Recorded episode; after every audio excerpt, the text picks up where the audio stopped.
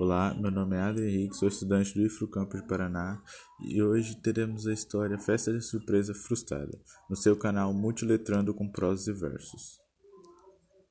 Quando criança, por volta de 6 anos, no dia do meu aniversário, minha família resolveu fazer uma festa surpresa. Como morava no sítio, então a possibilidade de se encomendar algo era mínima. Por isso, tudo tinha de ser feito em casa, escondido de mim. Então passaram o dia me privando de ir na cozinha. Ao entardecer já estavam ficando triste, pensando que não iria ter festa surpresa.